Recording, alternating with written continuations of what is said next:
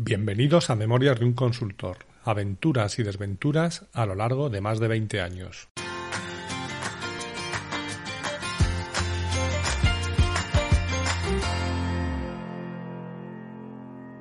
Hola, buenos días, buenas tardes o buenas noches y bienvenidos al episodio 91 de Memorias de un Consultor.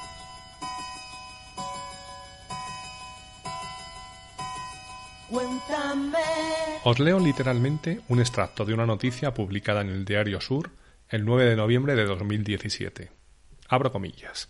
La Junta de Andalucía eleva ya a 149 millones el dinero que reclama Infirme por irregularidades detectadas en las ayudas de la formación para el empleo entre 2007 y 2012. Una cifra que, aunque muy alejada de los casi 3.000 millones de fraude de los que se llegó a hablar en el conocido como caso EDU, evidencia el descontrol en los fondos públicos existentes en materia de empleo, precisamente en la región con más paro del país.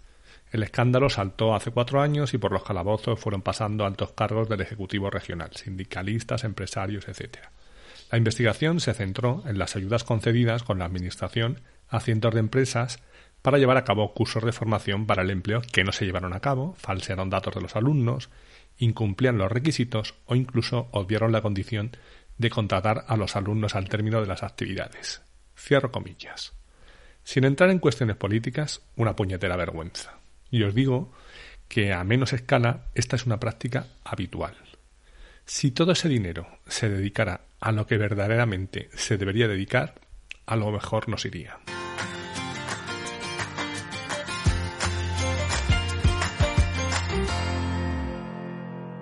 Enero de 2017 y vuelvo a estar en el mercado, aunque la realidad es que nunca había dejado de estarlo. Como comenté en el episodio anterior, una vez formalizada mi salida de ZZC, seguí con algo que no había dejado de hacer en ningún momento a lo largo de todos estos años, dar formación con SAP. Algo con lo que empecé en el año 2002, creo que lo contaba en algún episodio, no recuerdo el número, y a día de hoy sigo haciendo. Y da igual cuando escuches esto.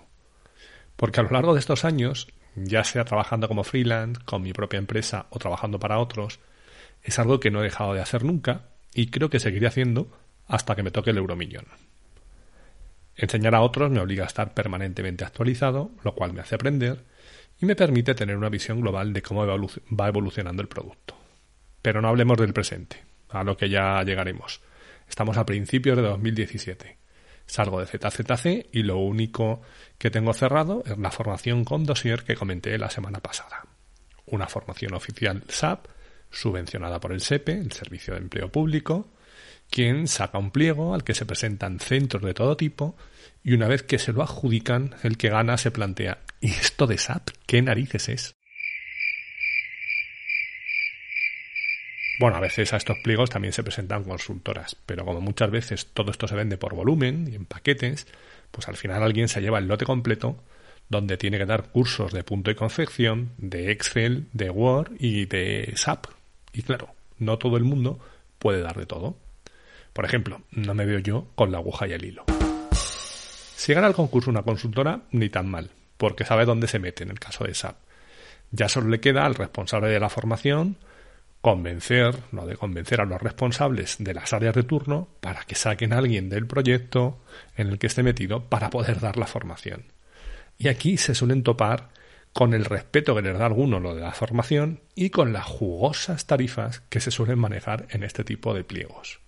Y si quien gana es una academia de todo a 100, ni te cuento. Porque esto os pone en lugar físico.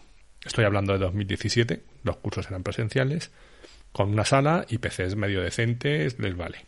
SAP pone los recursos, sistemas y manuales y solo queda lo fácil, encontrar al instructor. Bueno, nada, esto es muy fácil. Ponemos un anuncio en LinkedIn y la gente seguro que se pega por venir a ser el profesor con nosotros. Y si veo que no nos llama nadie, pues me meto yo en LinkedIn, hago una búsqueda poniendo SAP y voy llamando uno a uno hasta que pique alguien. Claro que sí, guapi. Porque esa es otra. La gente que no está metida en esto se piensa que existen los profesores de SAP, así, en genérico. Y cuando les pides que te especifiquen si MM, HR, FI, PP, ABAP, algunos es como si les hablaran en chino. Total, que la mayoría de las veces les toca recurrir a los servicios de algún freelance o de alguna consultora y claro, cuando ven las tarifas, pues como que no les encajan mucho con los números que se han hecho. Y no olvidemos que todas estas formaciones subvencionadas tienen una serie de requisitos estrictos de asistencia, de número de alumnos, etcétera. Con lo que se dan cuenta de que con 10 alumnos no les va a llegar, que tienen que ser como mínimo 20, por ejemplo. Y empieza la caza de alumnos, o como mínimo de DNIs. Como profe yo no lo he vivido, pero sí tengo algún amiguete que ha sido alumno de algún curso de este tipo, no de SAP, y veía como en la lista aparecían ciertos nombres todos los días que luego no aparecían nunca. Y si algún día, por lo que fuera, él no podía asistir, le llamaba a la responsable del centro y le echaba la charla. Porque evidentemente, con todos esos alumnos ficticios y no cumplir la asistencia mínima, se estaban jugando que un día hubiera una inspección y tuvieran algún problemita. Después, claro, vienen los problemas como el que he comentado al inicio. Y bueno, esto es una verdadera pena porque todo este tipo de ayudas yo creo que son muy necesarias, pero la verdad es que muchas veces no se utilizan todo lo bien que se debieran utilizar.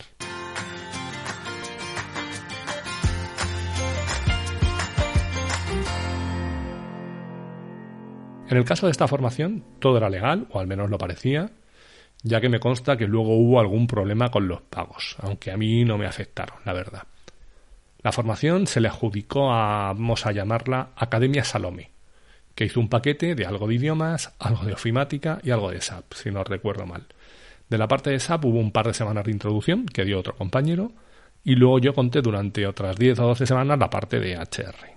Eran cursos de tres días perdón, de tres horas al día, con lo cual se dilataba más en el tiempo. En la formación habitual, pues suelen ser de ese tipo seis horas al día y, bueno, por la mitad de tiempo. Pero esta vez eran como 12 semanas.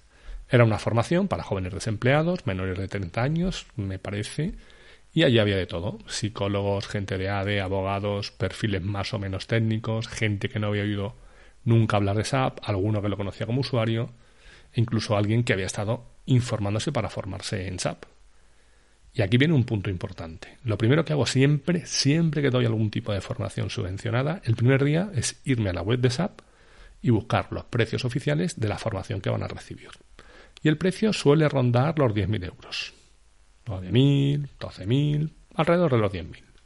Y les digo que probablemente habrá gente que cuando terminemos no se dedique a esto, porque no le guste, porque no encuentre una oportunidad, aunque esto es algo más raro, pero que lo único que les pido es que aprovechen el tiempo que valoren la suerte que tienen de estar ahí sentados, ya que les están regalando 10.000 euros.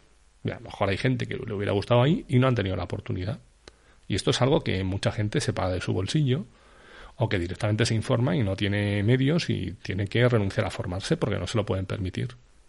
De hecho, recuerdo que eso había una chica, vamos a llamarla Noelia, que dijo, es verdad, yo estuve el mes pasado informándome en SAP y estuve a punto de apuntarme.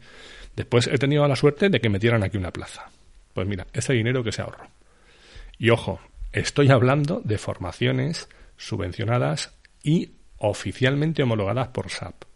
No de todas esas academias chollo que aparecen por ahí, incluso he visto cupones en Groupon, que te ofrecen formación en SAP, te dicen que te van a contar lo mismo, pero por 2.000 euros. O incluso si les insistes un poco, te lo rebajan a 1.500 o a 1.000.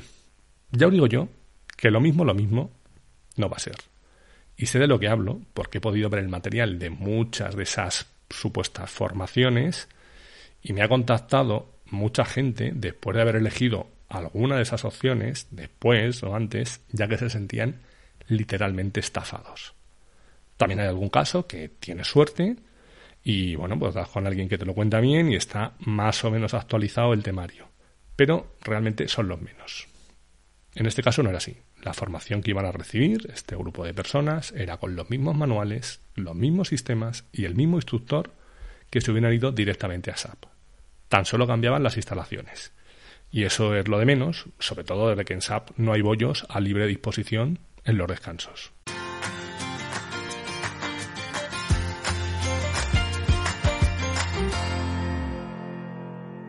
Entre los alumnos, como he dicho, había de todo. Gente que sabía lo que era SAP, la chica que he comentado, Noelia, que había ido a informarse para formarse por su cuenta, alguna que había utilizado SAP alguna vez como usuario en algún trabajo anterior, y el resto, que la mayoría no tenían ni idea. Ni idea. Ya os digo que había perfiles de todo tipo. Marketing, administración de empresas, psicólogos, abogados, de todo. Como siempre, los principios son duros y a la gente le cuesta entender de qué les estás hablando. Yo siempre les pido que hagan un ejercicio de fe, que me den un tiempo, que confíen en mí y que verán como en un par de semanas van entendiendo muchas de las cosas que en ese momento les suenan a chino. Es más, incluso pasado un tiempo, cuando hayan terminado la formación y se pongan a trabajar con esto, pensarán, pues el tío este que yo pensaba que era un imbécil, que no sabía ni de qué hablaba, parece que sí sabía algo del tema. En el grupo hubo de todo, gente que directamente decidió que esto no era lo suyo y se dedicó a otra cosa, aunque durante el curso estuvo participando activamente y aprovechó el tiempo, gente que pensaba que no era lo suyo y a los pocos meses estaba trabajando con esto y lleva años haciéndolo, y gente que o no pudo conseguir una oportunidad en su momento porque no la buscó directamente o no tuvo la suerte de que se la ofrecieran y pasados unos años intentaron reengancharse. Esto siempre cuesta más, pero bueno, también es posible. Y todo está bien. Al igual que a veces digo, parafraseando a mi mujer, lo de que para esto de esa puede valer cualquiera, también digo que esto no es para todos. O al menos que no todos podemos hacer de todo. Pero vamos, como todo en la vida. Tienes que ser siempre muy consciente de tus capacidades y tus limitaciones. Por ejemplo, yo puedo montar en bici, incluso hacer una ruta con unos amigos, pero de ahí a creer que puedo ganar el Tour de Francia, hay una pequeña diferencia. Bueno, también, ahora que no nos oye nadie, lo de hacer una ruta con unos amigos, tampoco, a no ser que sea al más cercano. Pero bueno, ya me entendéis.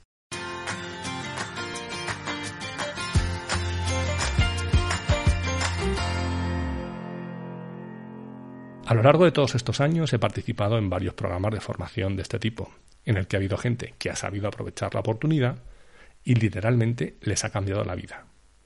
Recuerdo, por ejemplo, una chica, vamos a llamarla Roberta, que cuando empezó a trabajar en consultoría se sorprendía de los salarios que se manejaban. Cuando ella oía que la gente por ahí se quejaba de ser mileurista, ella decía, joe, ya me gustaría a mí ser mileurista. Y cuando empezó a trabajar en consultoría, Imaginad que empezara con un salario de 18.000 euros, por ejemplo, a ella eso le parecía un sueño. 18.000 euros y contrato indefinido. ¿Dónde hay que firmar? Ella venía de trabajos puntuales, por horas, con temporalidad, sin ningún tipo de continuidad, etcétera. Y eso de un contrato indefinido le parecía ciencia ficción. Además recuerdo que me comentaba alucinada. Bueno, es que yo no sé si este mundo es para mí. Porque es que yo estoy trabajando con gente que gana 35 y 40 mil euros. Estos tienen que saber muchísimo. Yo jamás llegaré a ese nivel. Han pasado cinco años desde entonces. Roberta sigue trabajando en consultoría. Estoy seguro de que no es mileurista. Y este es un gran ejemplo de cómo SAP y el dinero bien empleado te puede cambiar la vida. Únicamente espero que esa lluvia de millones que están ahora al caer, estamos en 2022 cuando estoy grabando esto, con los famosos fondos Net Generation permitan cambiar muchas vidas.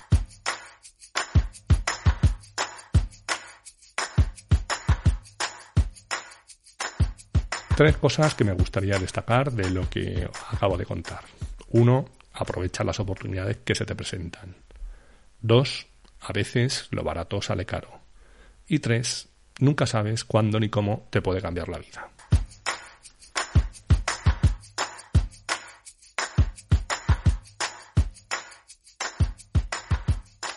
Y hasta aquí hemos llegado. Ya sabéis que podréis encontrar un nuevo episodio el próximo miércoles, casi todos los miércoles, a eso de las 8 de la mañana, hora de la España peninsular, una hora menos en Canarias. Aunque después cada uno lo escucharéis cuando os dé la gana.